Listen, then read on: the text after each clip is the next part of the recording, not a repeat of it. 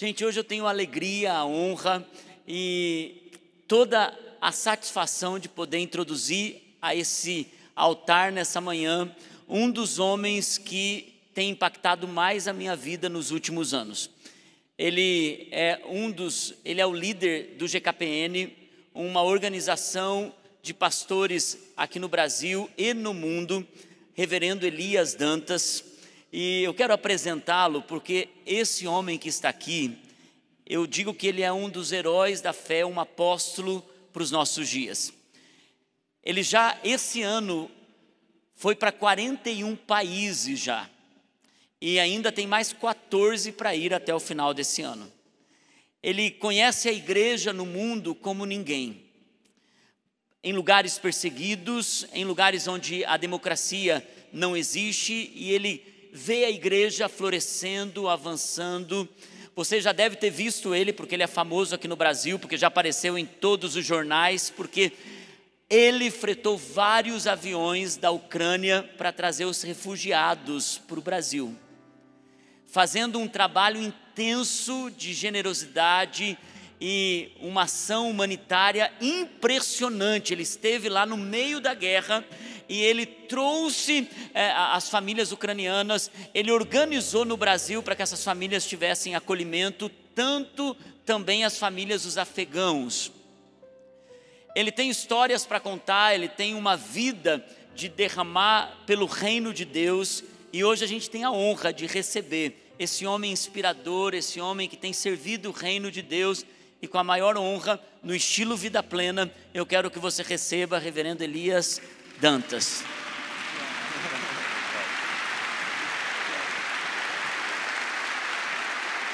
Obrigado. Obrigado. Podemos sentar. Uma alegria estar aqui, irmãos e irmãs. Chegamos ontem, é, depois de um tempo muito intenso no, no deserto de Saara, com os pastores é, árabes e levando 80 líderes de fala portuguesa para estar com eles. Todos os anos temos um retiro lá que é fenomenal.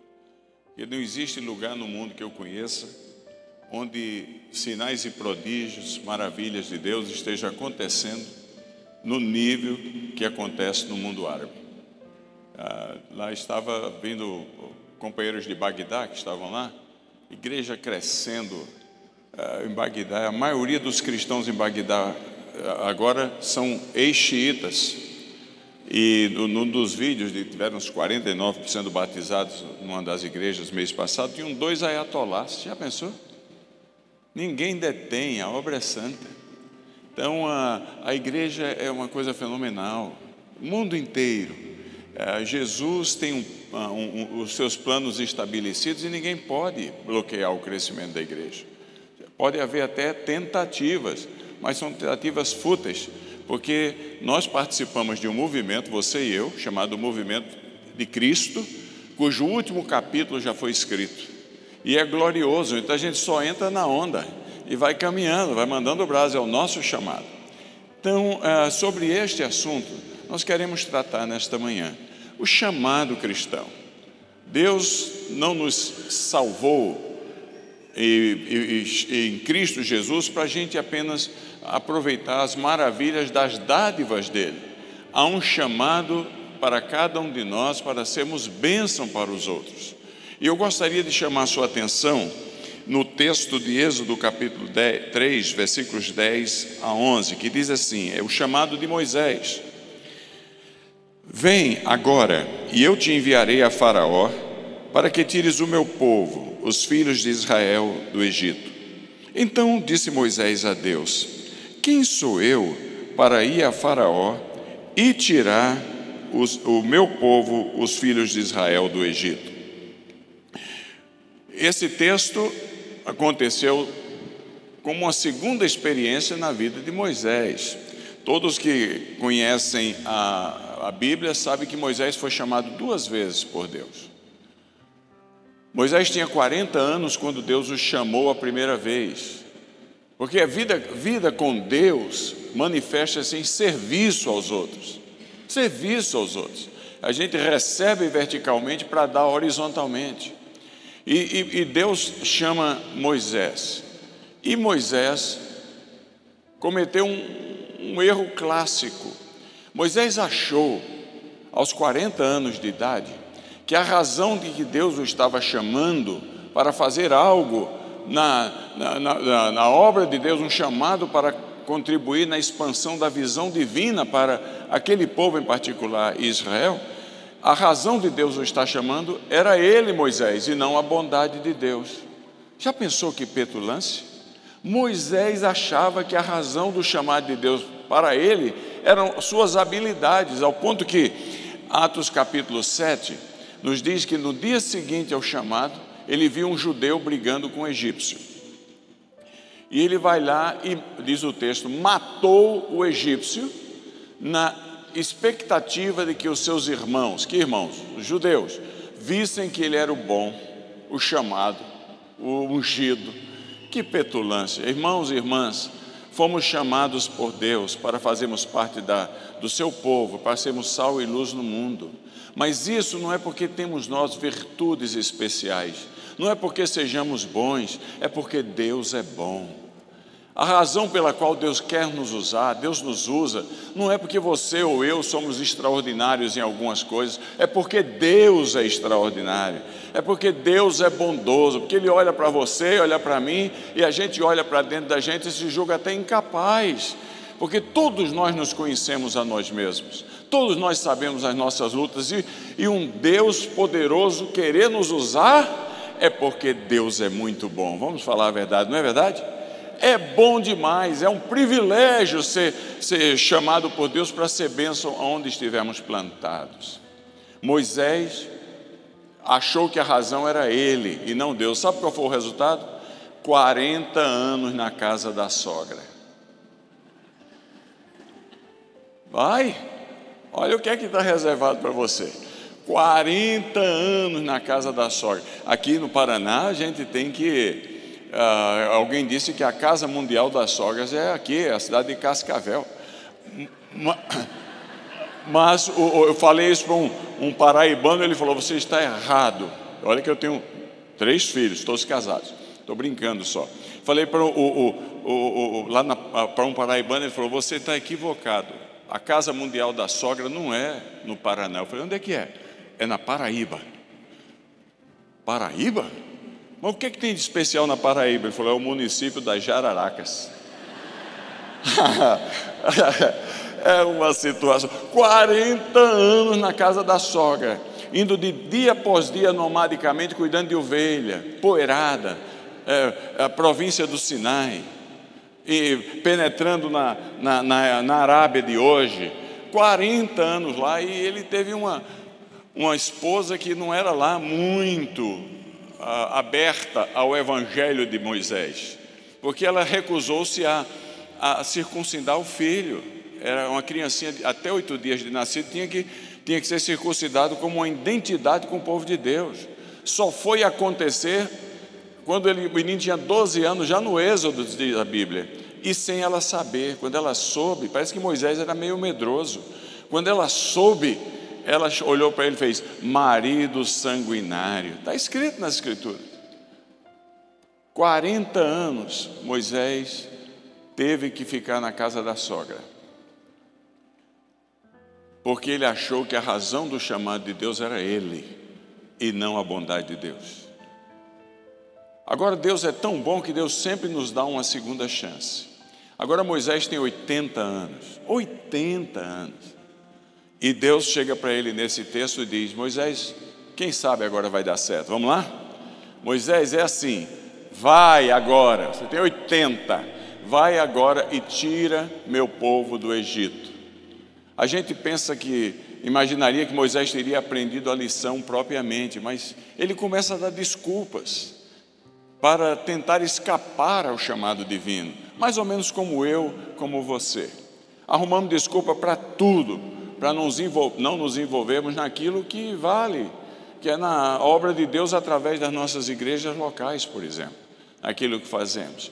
E Deus chega para Moisés e diz: Moisés, vai de novo, é agora, Moisés, vou lhe dar uma segunda chance. E aí, o capítulo 3, versículos 10 a 11, diz que Moisés, ao receber esse chamado divino, responde para Deus dizendo assim: Quem sou eu para ir a Faraó e tirar do Egito os filhos de Israel? A primeira desculpa que Moisés deu, e que muitas vezes é a minha, diante do chamado de Deus para uma tarefa ministerial na vida da comunidade para servir aos outros, foi: Eu não me sinto habilitado. Quem sou eu? Na verdade, nenhum de nós é habilitado plenamente em nada. Se alguém precisa de habilitação, peça a Deus que a todos dá liberalmente, diz Tiago capítulo 1, versículo 5. Mas Moisés diz: Eu não me sinto habilitado. Nós, se não for Deus, nós nunca seremos plenamente habilitados. Nós podemos estudar, nos preparar, tudo isso é necessário. Mas a plena habilitação vem dos céus. É dom, é bondade de Deus. E Moisés, Moisés diz: Não me sinto capacitado. Olha, eu, tinha, eu me converti. E você sabe, a gente, quando se converte, na, passa da morte para a vida é um entusiasmo tremendo que a Bíblia chama de primeiro amor, não é assim? Eu pregava o Evangelho até para poste. Poste! Haja luz! Era aquele. Em três meses eu li a Bíblia todinha. Era, eu fazia geologia, então eu chegava da faculdade, era, era joelho no chão e, e não tinha nenhum crente na minha família. Uma vez minha mãe, já falecida, veio na janela e gritou: você está louco, menino? E eu, como eu gostei que ela me chamou de louco, porque está louco por paixão por Jesus é algo maravilhoso. E aí o pastor, um pastor português, uh, pastor da, da, da, de uma igreja amiga, me viu naquele entusiasmo e falou para mim: Ô jovem, eu falei, pois não? Ele falou, você quer pregar na minha igreja? E no entusiasmo novo da fé, eu três meses de convertido, eu não pensei duas vezes, falei, claro. Ele falou, então está marcado, vai ser domingo, daqui a um mês. No domingo é sete e meia da noite. E eu, naquele entusiasmo, até chegar em casa, deu até diarreia, para falar a verdade. Porque quando a psicologia diz que a primeira reação é o impulso, a segunda é a repulsa. Você já teve uma situação que você foi chamado a fazer alguma coisa? Porque Deus começa a trabalhar na gente no nível da comunidade. É aqui onde, onde, onde a gente vai sendo treinado para ser moldado no serviço a Deus e aos outros. Você já teve alguma experiência de alguém chamar você aqui para alguma coisa e você diz sim, e quando chega em casa você bate na testa e fala: Que besteira que eu fiz? Já teve isso ou não? Pois foi isso que aconteceu comigo. E o reverendo Espíndola falou: Jovem, você vai pregar por 25 minutos. E eu sabia lá o que era pregação. Mas eu já tinha dito que aceitava o, a, a autoimagem, o amor próprio, eu não vou negar. E não é que eu comecei a me preparar. Eu nunca frequentei tanta igreja como naqueles dias. Era domingo na minha, segunda-feira na outra, terça-feira, até na igreja adventista no sábado eu ia lá para ver como é que se pregava. E tem pastores que pregam, chega espuma, parece que estão com raspa, raiva da gente. E aí eu chegava em casa, tem um espelhão, eu. E aí vai, não tem estilo, não tem estilo, não tem. Então eu imitava os outros e marcando o tempo. Finalmente, finalmente o glorioso dia chegou e eu, meu primeiro sermão foi Jeremias capítulo 9. E meu irmão me deu uma carona de moto. E eu cheguei na igreja, lá nunca tinha ido naquela igreja, e estava cheia, era pequena, uns 150 pessoas, mas era dia de Santa Ceia. Todo mundo lá, e o pastor, o reverendo Ivan Espíndola, me, é, já falecido, me deu o privilégio de pregar. E eu, eu, eu fui parecer um palhaço, porque eu tinha calça branca, meia dancing days de sete cores, que era família muito simples, era um sapato marrom com aquela sola desse tamanho de couro, borracha, que, pneu que usava antigamente, uma gravata azul, uma camisa branca e um blazer que o missionário me deu, que era xadrez, azul e branco, de espuma. Pensa, pensa num palhaço. E, mas estou lá, suando a bicos. E, e cheguei às sete, porque o culto era às sete e meia. Quantos minutos ele tinha dito que eu, eu poderia pregar? Quanto é? 25. Pois é, eu estava com tudo certinho, palavra a palavra, um mês memorizando. Fui ao banheiro umas duas vezes antes de começar o culto, nervoso. E aí ele, um homem muito prudente, ele falou assim: Ele não sabia o que, é que eu ia dizer, ele era Santa Ceia na igreja. Então ele, ele só cantou um hino e fez uma oração e disse: Hoje estamos recebendo aqui a visita de um jovem que eu estou vendo ele muito entusiasmado na fé. Convidei para ele pregar nesse culto especial do Santa Ceia. O culto começou às sete e meia, ele me entregou a palavra às sete e trinta e oito. Quantos minutos eu tinha? 25. Eu li a Bíblia, eu orei, eu preguei e eu devolvi a palavra para ele às 7h45. E não me pergunte o que eu falei.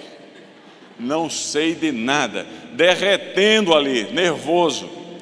Ele mal tinha sentado, viu que eu tinha terminado, levantou-se atônito, sem saber o que ia dizer, e falou assim: Irmãos e irmãs, Vamos agradecer a Deus por essa sucinta mensagem. É. O círculo de oração das irmãs cantou música especial, os adolescentes cantaram, os jovens cantaram, é, é, fizeram oração para tudo lá que você imaginar, celebraram a Santa Ceia e o culto terminou às 8h15.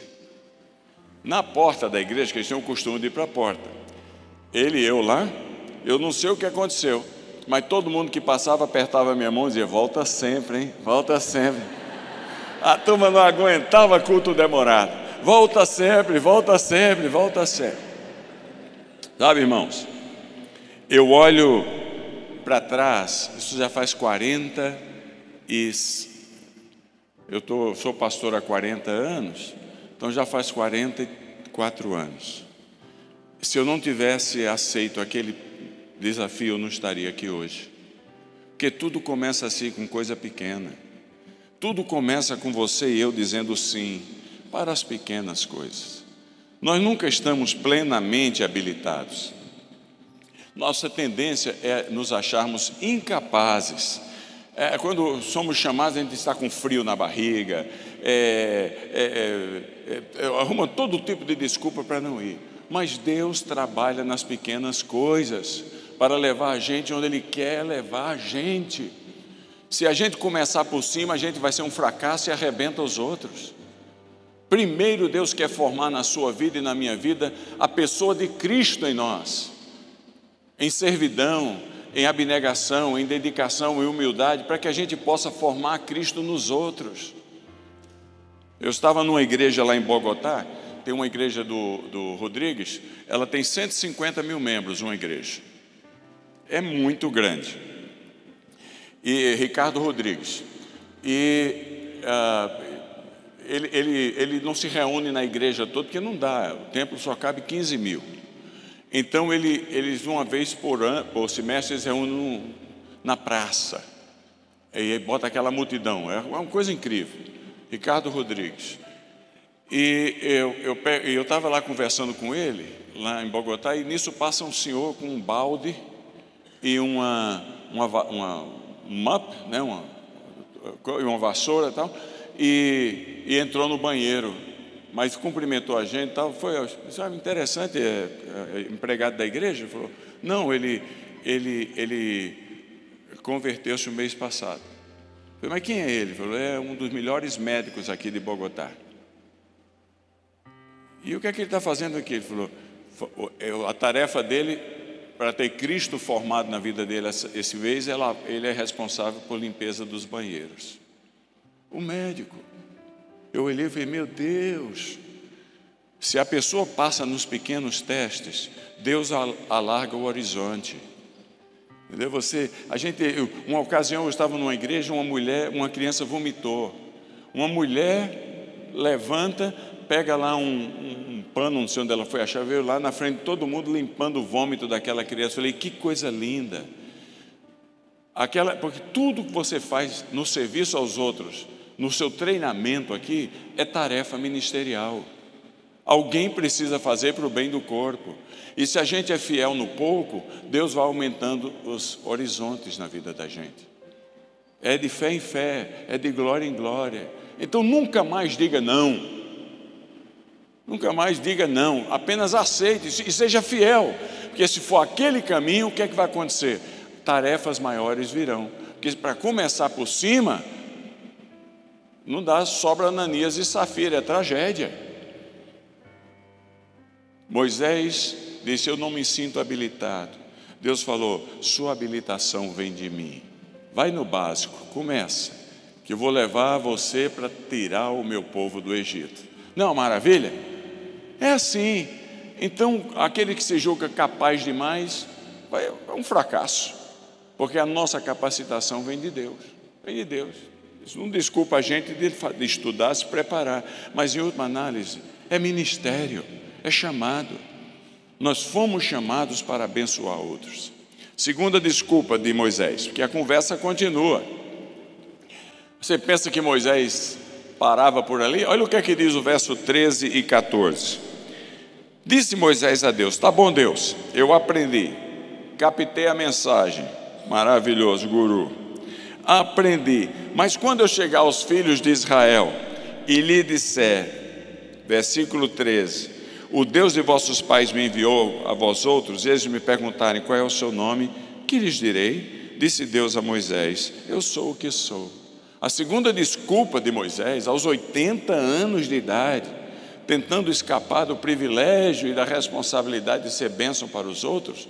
A primeira foi não tenho habilidade, a outra foi não tenho mensagem, eu não fiz seminário, não fiz escola de liderança, eu sou complicado para expor minhas ideias, eu não sou muito fácil de entender, eu não tenho mensagem, o que é que eu vou dizer? E Deus diz assim: olha, você fala de mim que é o suficiente, não inventa muita coisa, fala de mim, é o suficiente. Eu fui, quando eu fui pastor em Araraquara, a terra onde o calor é tão forte que até Araraquara, é, a igreja, eu peguei a igreja depois de 100 anos numa crise. Ela tinha sido uma igreja grande, estava reduzida a 28 pessoas. E ali fiquei muitos anos. E eu disse, numa cidade rica dessa, onde o espiritismo da cidade era todo liderado por ex-membros da nossa igreja filhos de ex-membros da igreja. Uma grande, cidade rica. Eu, eu vou ganhar esse, esse, fazer tudo para ganhar esse povo que toma decisões na, na cidade para Cristo. E aí eu jogava basquete naquela época e eu vendi, minha esposa concordou, uma Brasília amarela. Nós não éramos uma mamona assassina, não, mas era Brasília amarela. Vendemos uma Brasília amarela e compramos um título de sócio no Remido, no Araraquarense, o melhor clube da cidade. Agora ninguém podia me proibir de entrar. Eu era sócio. E fui jogar basquete lá nos sábados à tarde. Havia um grupo de veteranos e havia lá o Zé Cutrale, dono da Cutrale. Estou falando a maior potência de sucos do mundo, jogando lá. Havia um homem chamado Gatti, que tinha uma construtora imensa. Alejandro, que era da FMC, multinacional, um chileno, todo mundo jogando basquete lá e eu no meio. Fiquei dois anos lá. Em momento nenhum convidei ninguém para vir na igreja. Todo mundo sabia que eu era pastor, mas não ficava enchendo a paciência deles, tentando forçar uma conversa. Apenas tentei ser o que eu era.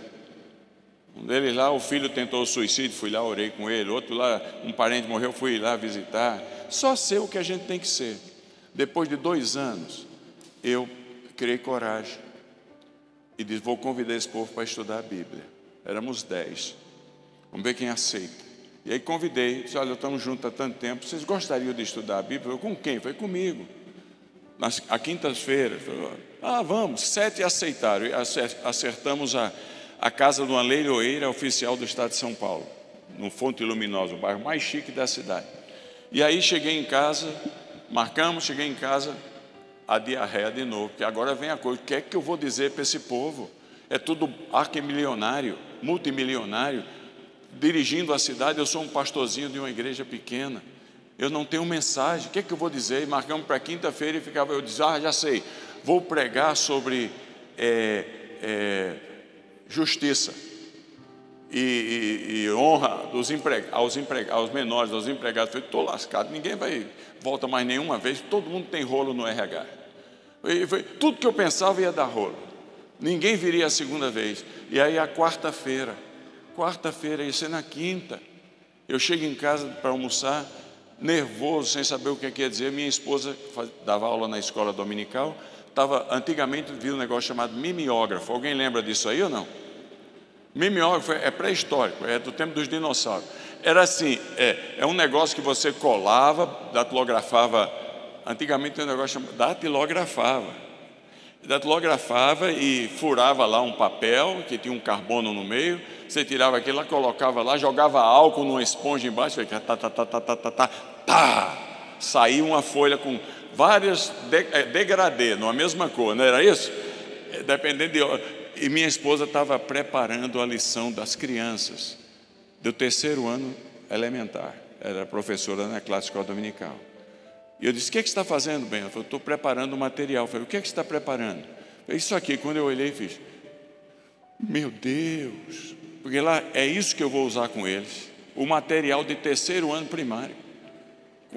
Porque lá dizia assim: Quem é Jesus? Leia os versículos da Bíblia e escreva nos espaços em branco a palavra que está faltando. É essa.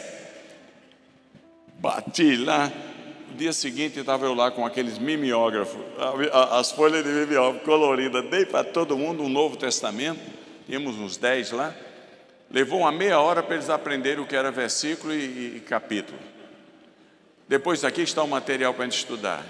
O como é que é isso? Leia aí, João 14, 6. Leia João 14, 6 e preencha os espaços em vazio. Eu sou o caminho, a verdade e a vida. Ninguém vem ao Pai senão por não conseguir. Porque as coisas espirituais se discernem espiritualmente, era batalha espiritual. Levou seis meses para eu batizar o primeiro deles, o arquiteto Gatti. Porque é uma luta espiritual estudando material de terceira, eh, classe de terceiro ano de primário da escola dominical. Não precisa complicar demais, não. Deus disse para Moisés: Moisés, o que você tem que falar é de mim, e isso basta. O que, é que eu vou dizer para eles? Eu sou o que sou. É isso. Manda abraço. Há um sentido em que nós somos a Bíblia, a Bíblia andante. Os amigos nossos não conhecem nada de Bíblia sabe nada. A única Bíblia que ele conhece é você.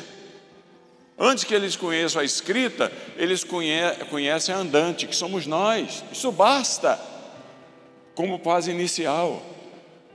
Então, então o cristianismo é, é a única religião no mundo onde ao mesmo tempo a gente é a mensagem e o mensageiro. Ele pode não crer no que a gente diz, mas eles não podem é discordar de quem nós somos. Não é à toa que na Bíblia, a maioria das conversões relatadas no Novo Testamento é em família ou em grupos de amizade. É o centurião que traz sua família a Cristo. É o Jairo com a sua filha, que estava a morrer, se converte. É Lídia com as suas amigas à beira do rio, lá na, na, na, na Turquia dos dias de hoje, perto de é, é, Neápolis e Filipos, é, é André que traz Simão a Pedro, porque esses são os que conhecem a gente como a gente é, conhece a gente como a gente, os nossos erros e os nossos acertos. Então, a, a, a, o chamado cristão é para a gente ser autêntico, verdadeiro, nas nossas limitações. Eu, eu uma vez estava lendo 2 Timóteo capítulo 2, verso 15, lá diz assim: procura apresentar-te a Deus aprovado. Conhece o texto? Como obreiro que não tem de se vergonhar, que maneja bem a palavra da verdade. A palavra grega para procura, espaldação, é maravilhosa, é redentiva, porque apenas literalmente significa faça o seu melhor, faça o seu melhor. Se a gente fizer o nosso melhor, a gente não precisa estar querendo preocupar em ser o melhor. É o melhor, Deus honra. O que Moisés precisava aprender é que Deus está interessado é no nosso melhor, no melhor que a gente puder para demonstrar quem é Deus. Nós somos a mensagem. O nosso grande problema é a incoerência entre o que dizemos e o que fazemos. Aí as pessoas não acreditam. Entende? Antes que elas se interessem pela Bíblia escrita, elas têm que admirar a Bíblia andante, que somos cada um de nós. Abre as portas completamente. Amém até aqui ou não? Porque esta é É, este é o segundo caso. Eu estava uh, aqui, pastor, vou até que horas? Mais 15 minutos? Vocês aguentam mais 15 minutos aí? Então eu vou puxando para frente. Vamos, depois eu conto um caso. Que agora vem a terceira desculpa. São quatro. Que a terceira desculpa está no versículo 4, capítulo 4, versículos 1 a 3. Olha lá, olha o papo como vai longe. Respondeu Moisés: Tá bom, Senhor, continuo entendendo, mas não vão acreditar, Senhor, não vão acreditar na minha voz, pois dirão: O Senhor não te apareceu. Perguntou o Senhor: Que tem isso na mão? Respondeu: Uma vara. Então o Senhor disse: Lança na terra. Ele a lançou na terra e ela virou uma serpente, e Moisés fugia dela. Se a primeira desculpa foi não tenho habilidade, se a segunda foi não tenho mensagem, Deus diz: se torne a mensagem, Moisés. Ele é uma boa, boa pessoa, pessoa honesta, interessada no bem do outro, e não só em levar vantagem em cima de todo mundo. Se, se, a, a, se é, as duas primeiras desculpas foram essa, a terceira desculpa foi não tenho autoridade. Vai ter, Moisés disse, Senhor, vai ter um infeliz lá, que vai lembrar que eu matei um egípcio 40 anos atrás. Eu abri a boca, vai ter alguém dizer, ah, você, olha o que, é que você andou fazendo. Vai me desmoralizar, eu não tenho autoridade. Deus diz: Moisés, o que é que você tem na mão aí? Aí eu tenho aqui uma vara, joga no chão. A vara virou o quê? Uma serpente. Moisés fugiu dela. Deus diz assim: Moisés, pegue a serpente pelo rabo. Quem é que pega a serpente pelo rabo? Só para ser picado, você pega a serpente, se você é louco o suficiente, pela cabeça da serpente. Mas Deus mandou ele pegar pelo rabo para ele entender que o poder é de Deus, a autoridade é de Deus. Quem somos nós para imaginar que vamos gerar vida em alguém? É Deus o doador da vida. Nascer, ninguém nasce de novo se não vem do céu. É assim. Eu fico é, imaginando o, o, aquele texto de 1 Pedro, capítulo 3, verso 19. Diz que quando Jesus morreu, ele foi ao inferno. A gente diz isso no credo apostólico. Desceu à mansão dos mortos. Foi ao inferno, não é isso? E eu fico perguntando o que é que Jesus foi fazer no inferno, meu Deus do céu. Porque se tem um lugar que ele não precisa ir, é naquele lugar quentinho, né? Ali, ali não pertence. Mas aí, depois de pensar um pouco, me veio a ideia.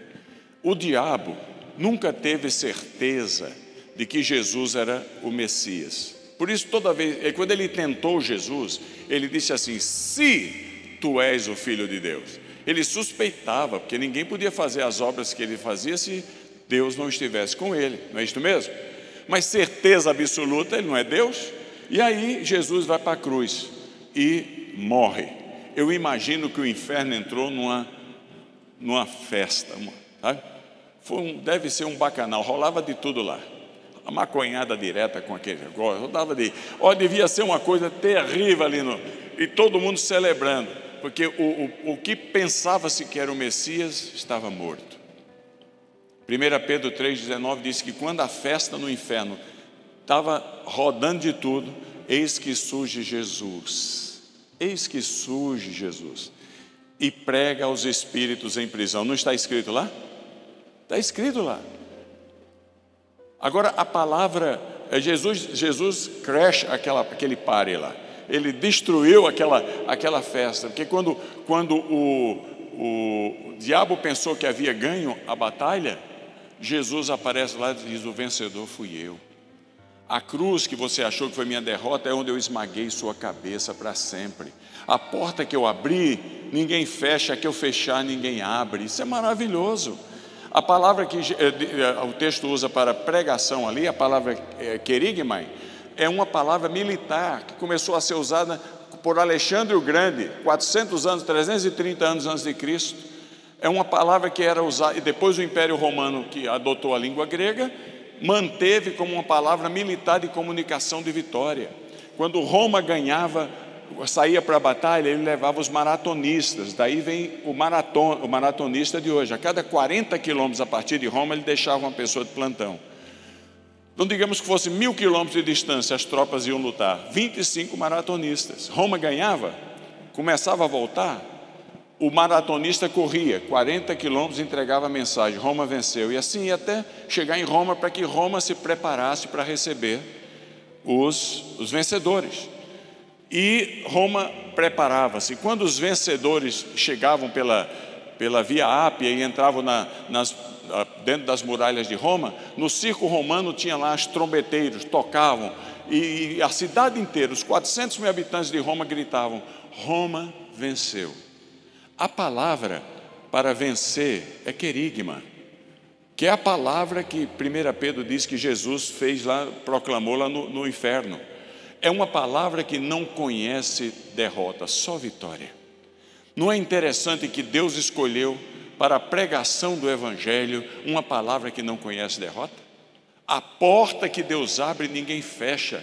A, porta que Deus fecha, ninguém abre. Nós seguimos aquele que é o vencedor. O diabo estava aí, o inferno estava em festa. Jesus proclama: Eu sou o vencedor, eu sou o conquistador, eu sou Jesus, aquele que vence todas as coisas. A porta que eu, que eu é, abri, ninguém fecha. Eu sou o Cristo, o Messias, a rosa de Saron, o lírio do vale, o Criador, o Pai da eternidade, o advogado, a testemunha verdadeira e fiel, o Emanuel, o caminho, a verdade, a vida, o Deus forte, o conselheiro maravilhoso, príncipe da paz, raiz de Davi, conselheiro, amigo dos pecadores, o Senhor, Salvador, porta da salvação, o Cordeiro que foi morto, a estrela da manhã, o amado da sua alma. Eu sou Jesus.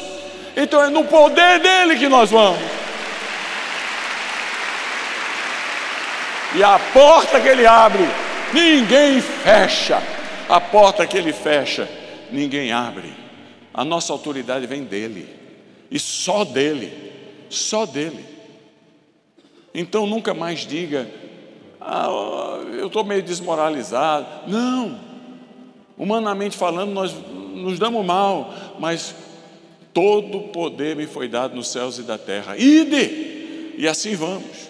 Agora vamos concluir, nesses últimos minutos, que agora vem a quarta desculpa. Qual foi a primeira desculpa? Não tenho habilidade. Vamos lá repetir? Não tenho habilidade. Estou despreparado. Segunda, não tenho mensagem, não sei o que vou falar. Então seja, se você está difícil falar, seja. Terceiro, não tenho autoridade. Claro, vem de Deus. Agora a última. Está no capítulo 4, versos 10 a 12. Olha aí. Lá diz assim: Então disse Moisés ao Senhor: Ah, Senhor, eu nunca fui eloquente, nem antes nem depois que falaste a teu servo, pois sou pesado de boca e pesado de língua. Respondeu o Senhor: Quem fez a boca do homem? Quem faz o mudo, o surdo, o que vê, o cego? Não sou eu, o Senhor? Quarta desculpa de Moisés para não responder ao chamado de ser benção em Curitiba. É para isso que você foi salvo, ser benção. Para as que vejam as vossas boas obras e glorifiquem o vosso Pai que está no céu. Foi foram suas deficiências físicas. Ele falou: Eu sou gaga, gaga, eu sou gagão. Foi isso que ele diz: sou pesado de língua. Ah, meus irmãos, quando nós começamos a ver o desafio, a gente arruma desculpa para tudo. É, é, é, é, é, como é que chama? É a varize, é dor na coluna, é a vista que está curta, não está ouvindo direito, é, é, de tudo, não é assim? Dorme mal, é canseira demais. Arrumamos todo tipo de desculpa. É a, a, a coluna travada, é uma dor de cabeça que não para, é pedra no rim, é memória curta. Arrumamos todo tipo de desculpa. Nossas incapacidades físicas, nossas dificuldades. Mas deixa eu dizer uma coisa para você. As nossas incapacidades, os nossos fracassos, as nossas dificuldades são a nossa maior virtude, o nosso maior trunfo para dar certo. Porque se tudo em você for vitória, for sucesso, a única coisa que os seus amigos vão olhar para você e ter de você é inveja. Por que, é que só chove na terra dele? Na minha nada. Mas se a gente passa pelas lutas e a gente permanece firme, sem murmurar, aguentando firme, e, e com, com otimismo, ousadia, ainda capaz de ajudar outros, quem sabe vai gerar inspiração e admiração nos outros. O maior trunfo que você tem para se dar, se dar bem na chamada de Deus para a sua vida, aqui na, na região de Curitiba, onde Deus te levar, não são suas virtudes, são os seus fracassos. Porque o povo que a gente vai servir tem as mesmas, mesmas dificuldades, precisa de um exemplo. É, é 2 Timóteo capítulo 1, versículo 1: Bendito Deus e Pai de nosso Senhor Jesus Cristo é Ele que nos consola em nossas aflições, nossas lutas, para que consolemos os outros com o consolo que recebemos dele. Eu fui complexado muito tempo. Eu, eu era um pastor complexado. Eu tenho um pé 40 e outro pé 43. Eu tive paralisia infantil. Então, que eu usava de dificuldade de sapato até hoje. É, eu tenho que tomar cuidado do sapato que eu uso. Eu não posso, tem que ter cadastro porque senão vira sapato de Aladim. A ponta do pé direito vai, vai para cima, assim, logo, logo. Cadastro se aperta, segura o pé ali, mas o que eu.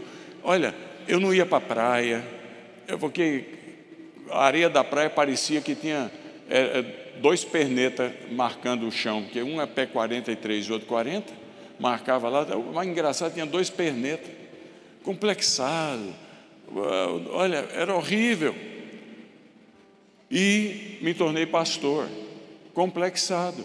Era, essa era a minha área de dificuldade. E aí, lendo esse texto, Deus me libertou. Eu disse: não, Deus tem um plano. Não, tem coisas que Ele não pode mudar. O que a gente não pode mudar, sossega, aprende e seja bênção para os outros. E eu disse: então, eu, eu, eu, eu entrego o meu complexo a Jesus. Cuida de mim, me ajuda.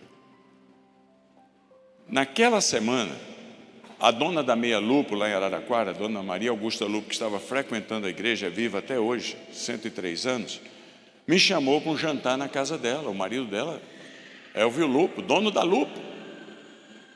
E eu, pastorzinho simples, com minha esposa simples, aceitei. Chego na casa dele, não sabia nem o que fazer com aquele mundo de, de, de, de faca curva, faca reta, garfo, não sei o Estava lá, chega lá na hora do jantar, senta lá. Nunca tinha visto aquele cara na minha vida. Ele olhou para mim e fez: Reverendo, falei, fala, tem alguma parte do seu corpo que você não gosta? Eu falei, pensei comigo, mas que ousadia. O cara nunca me viu na vida e vem me fazer uma pergunta íntima dessa? Oi, feliz. Mas já que ele fez, eu tinha que responder, tá certo ou não? Então eu respondi secamente: tem. E pensei que a coisa ia para frente. Em vez de parar ali, ele olhou e fez: qual é? Falei, Mas o que, que é isso, meu Deus? Minha esposa começou a ver que eu estava ficando nervoso. Aí eu tinha que falar: é o meu pé. E vamos ver se vai logo esse medalhão aí de, de coisa para a gente comer.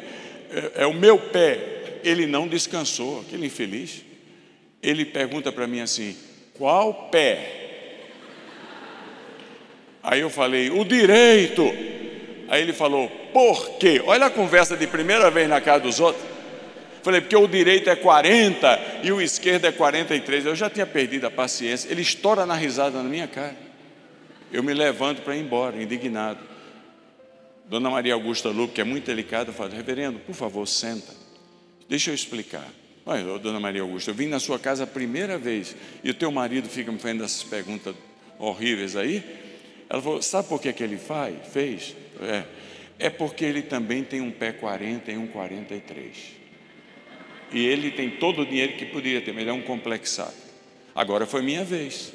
Falei: qual pé? Perguntei para ele.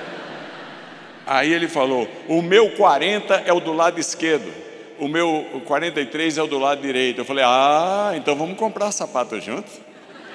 E começamos a comprar sapato junto e virou um amigo. Bendito Deus e Pai de nosso Senhor Jesus Cristo. É Ele que nos consola em nossas aflições, para que consolemos os outros com, o consolo que recebemos dele.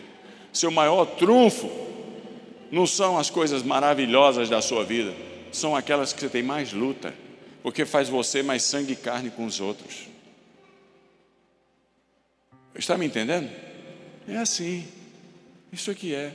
Meu amigo, opa, meu amigo Peter Tanchi, pastor hoje de uma igreja de 70 mil pessoas.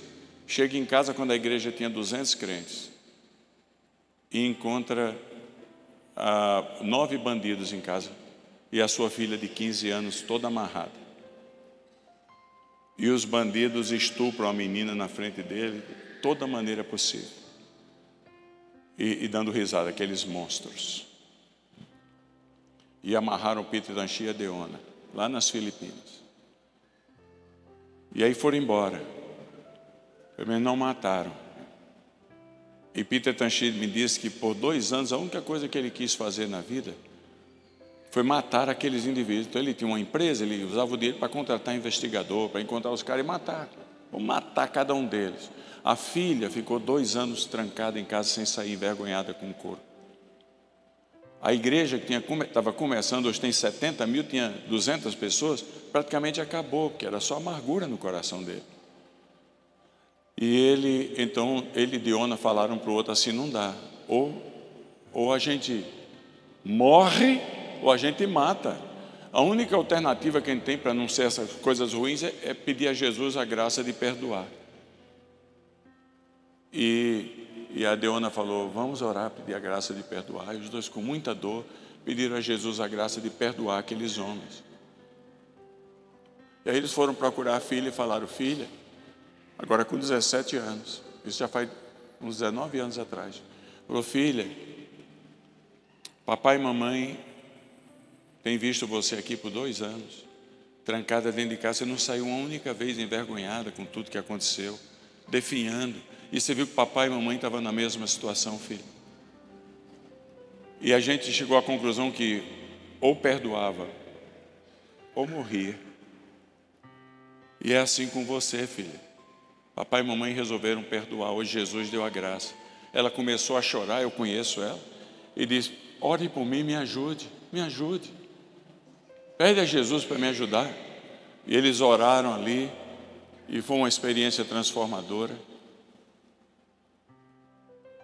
Hoje ela é casada com um comentarista da CNN Filipinas, tem quatro filhos maravilhosos.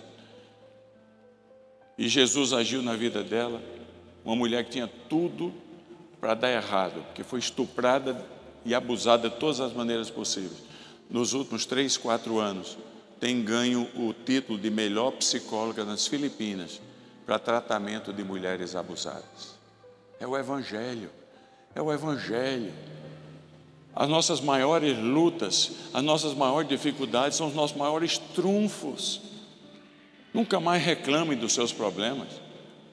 Os encare, faça o possível para vencê-los, mas entenda que tem gente observando você e Deus está usando isso aí para treinar você para abençoar outras pessoas. Olhe, vou terminar com um caso lá da, do Líbano. Lá no Líbano, de repente, a guerra começou na Síria, vieram 4 milhões de refugiados cruzaram para o Líbano e, e, e 1 milhão e 800 se localizaram num vale chamado Vale de Beca. Na, tem umas montanhas que separam o Líbano da Síria. E nossa rede ajuda muito ali. A igreja batista lá tinha 300 crentes, está com 5 mil, tudo convertido, muçulmano. E entre eles havia uma família. Ela era professora de, de, de islamismo com 33 anos, já tinha uma filha de 17 anos. Tinha três filhos. O marido era um, um muçulmano morno. E as três filhas. Eu estou lá. E eles, é, eles foram amados pela igreja, cuidados pela igreja e se converteram. A família na Síria soube que eles tinham se convertido, mandou um bilhete para eles. E ele me mostrou o bilhete. No bilhete dizia assim: é, Soubemos que vocês abandonaram o islamismo e viraram cristãos. Queremos dizer que vamos aí, ele mostrou uma cópia que ele fotografou. Vamos aí matar vocês e matar vocês crucificados. Porque o islamismo diz que na hora H de Jesus estava na cruz, tiraram Jesus e colocaram Judas lá. Jesus nunca morreu na cruz. Então, eles, eles não aceitam e eles falam que ele falou: "Vou matar vocês crucificados". Este novo convertido escreveu atrás: Quanto a matar, não há problema, porque já morremos com Cristo. Quanto a matar crucificado, nós simplesmente não merecemos a honra de morrer como morreu o nosso Salvador. Aí é de lascar, não é? A filha, 17 anos de idade, se converteu. Estou lá. Ela diz: eh, Doutor Dantas, você quer conhecer meu campo missionário? Eu falei: Meu Deus. Naquele ímpeto e estupefato com aquilo, eu falei: Quero. Foi, então venha comigo. Me impôs num carro lá, um, um Calhambeque velho, um carro velho, que eu, depois eu soube que o motorista ela levou a Cristo, saiu rodando, porque tem mais de mil campos de, de refugiados no Vale de Beca, para o campo dela.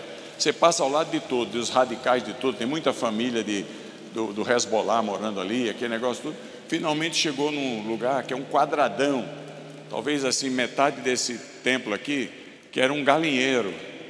E quando começaram a chegar as famílias, o dono do galinheiro viu a chance de ganhar dinheiro e transformou o galinheiro em 50 cubículos, com um banheiro comunitário, onde cada família pagava 300 dólares para ficar por mês. Sem direito a mandar para a escola, que não tinha lugar, sem direito à saúde, sem direito a nada. Não pode trabalhar ali, esperando que as Nações Unidas façam um convite para alguns deles ir para algum lugar. E ela se converteu a Cristo porque a igreja amou, e amou a família inteira.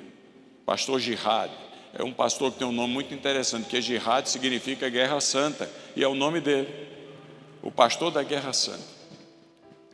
E, e aí lá vou eu, quando chega lá na, naquele antigo galinheiro, que agora era um condomínio de 50 cubículos, ela encostou o carro, ela deu um pulo para fora do carro e começou a cantar em alta voz um corinho de louvor a Jesus. Eu falei, estou liquidada, hoje me matam aqui que eu olhava para todo lado, você vê aquele povo ali, refugiado de guerra, tudo meio, meu Deus, o que é que eu vim fazer aqui? Pensei na minha esposa, nos meus filhos, nos meus netos, aqui, aqui jaz Elias.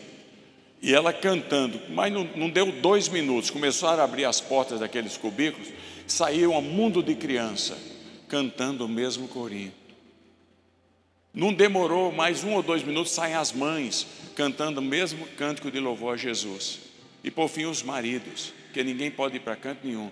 No final, haviam 220 pessoas cantando louvores a Cristo, todas ex-muçulmanas. Resultado do, de uma menina, 17 anos, que por causa de chamado cristão para ser bênção para outros, transformou o galinheiro num santuário. Esse é o nosso chamado. Deus chega para Isaías e diz: A quem enviarei? As ruas, cidades, escritórios, indústrias, escolas de Curitiba. Isaías podia ter dito: Manda outro, não eu. Mas ele disse: Eis-me aqui, envia-me a mim. Moisés, por outro lado, não deu uma resposta positiva. Mas Deus tem que cumprir os seus propósitos. Moisés teve que ir até o final. Quem perdeu o privilégio foi ele. Você não vê Moisés dando uma risada no, no, nos cinco primeiros livros da Bíblia. É sempre choro. Teve que cumprir os propósitos de Deus, que Deus cumpre os seus propósitos, mas perdeu muito do privilégio da alegria. Amigo, amiga, aqui da comunidade. Aqui é um campo de treinamento. Você é chamado por Cristo, chamada por Cristo, para conhecer a Cristo, mas para que os outros, no âmbito dos seus relacionamentos, vejam as suas boas obras e glorifiquem ao Pai que está no céu. Isaías, a quem enviarei? Quem há de ir por nós?